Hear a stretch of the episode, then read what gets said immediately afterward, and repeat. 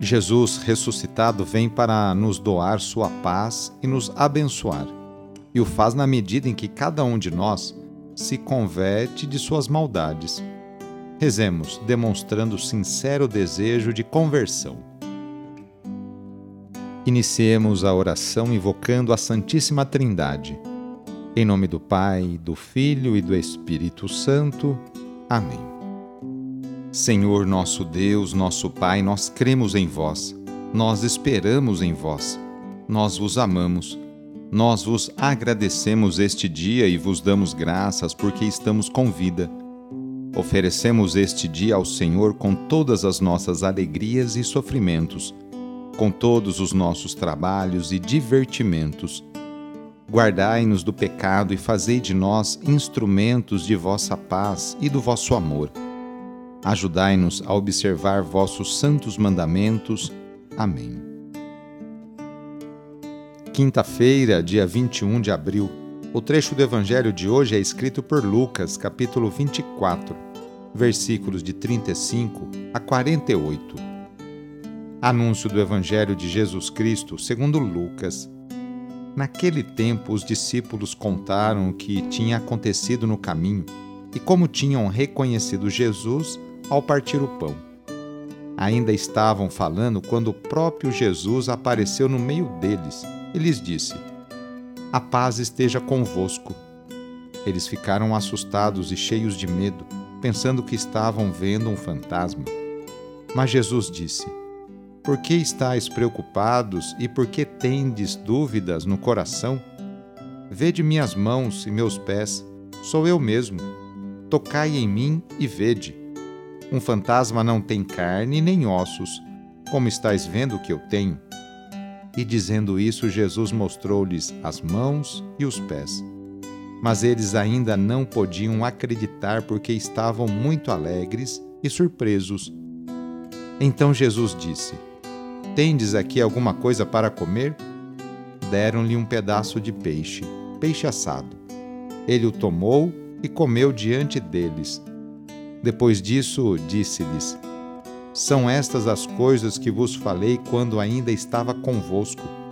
Era preciso que se cumprisse tudo o que está escrito sobre mim na lei de Moisés, nos profetas e nos salmos. Então Jesus abriu a inteligência dos discípulos para entenderem as Escrituras e lhes disse: Assim está escrito: o Cristo sofrerá e ressuscitará dos mortos ao terceiro dia. E no seu nome serão anunciados a conversão e o perdão dos pecados a todas as nações, começando por Jerusalém.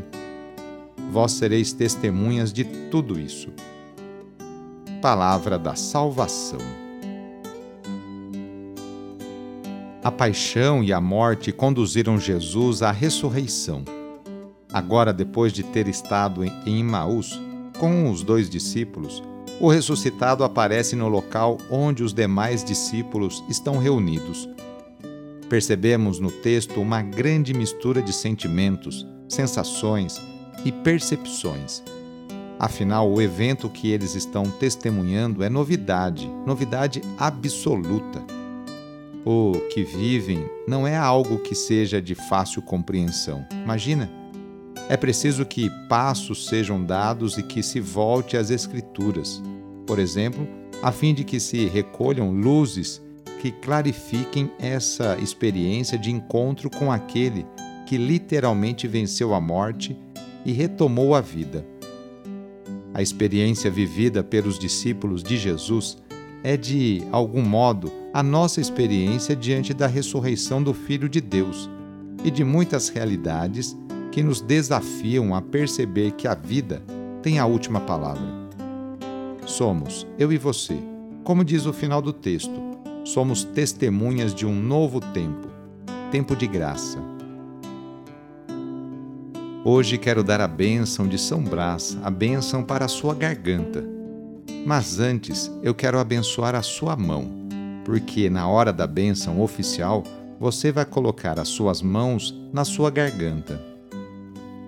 Abençoai, Senhor nosso Deus, pelos méritos de nosso Senhor Jesus Cristo, pela intercessão de Maria e de São Brás, abençoai as suas mãos. Fazei de todos nós uma fonte de bênçãos para aquelas pessoas que você se encontrar hoje.